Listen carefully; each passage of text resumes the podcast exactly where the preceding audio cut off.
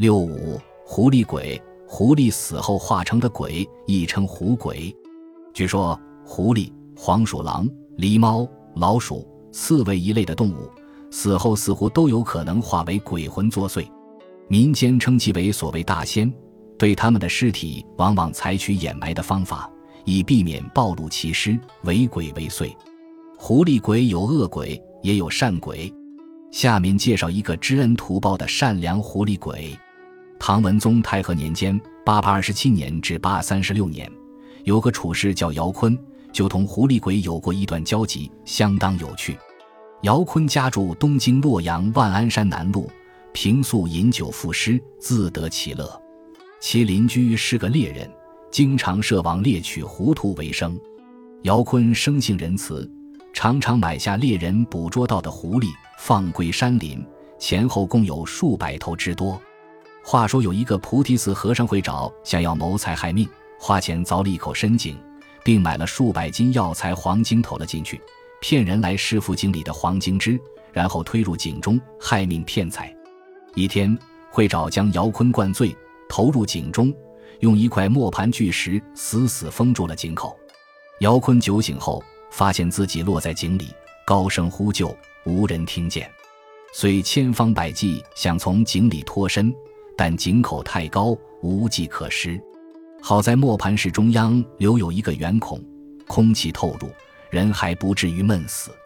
肚子饿了，只能嚼食黄金充饥。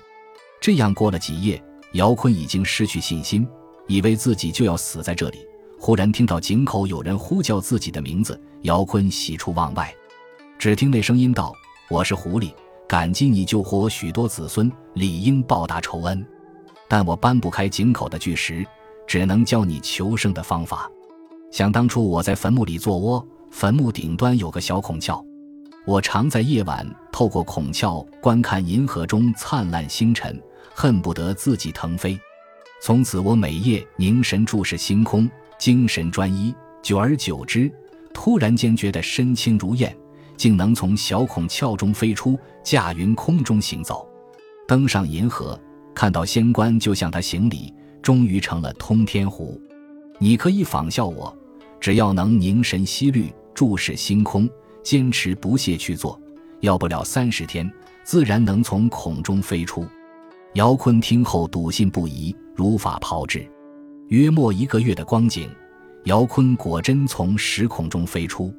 他整整衣衫去见和尚会找，会找大惊失色，寻个借口悄悄走到井边一看，井口封堵依旧，想不出姚坤怎能走出。他问姚坤出井妙法，姚坤答曰：“只要服食井底的黄金一个月，就能轻如神仙从井中飞出。”会找想做神仙，信以为真。叫小和尚用绳子缚住自己，沉到井底，井口仍用磨盘压住。约好一个月来井边窥看。小和尚如约一个月后来看，慧昭已经烂死在井里。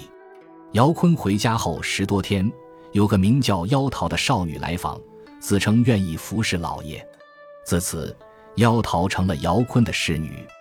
后来，姚坤进京赶考，协同妖桃前往，在进京的路上。妖桃偶遇一只猎犬，猎犬向妖桃狂吠，妖桃化为一只狐狸与猎犬斗法，猎犬倒闭，狐狸亦无影无踪。当晚，有个老翁提着一坛美酒来访，姚坤糊里糊涂的同老翁饮酒，一时想不起老翁是谁。喝完酒，老翁长揖而别：“我就是通天狐，报答你的恩情，算来已经够了。”我的孙女妖桃也平安无事，请放心吧。说完，突然不见，姚坤这才一团冰释。此后，姚坤再也没有遇到任何狐狸。这个通天狐及其孙女妖桃，就是好狐狸。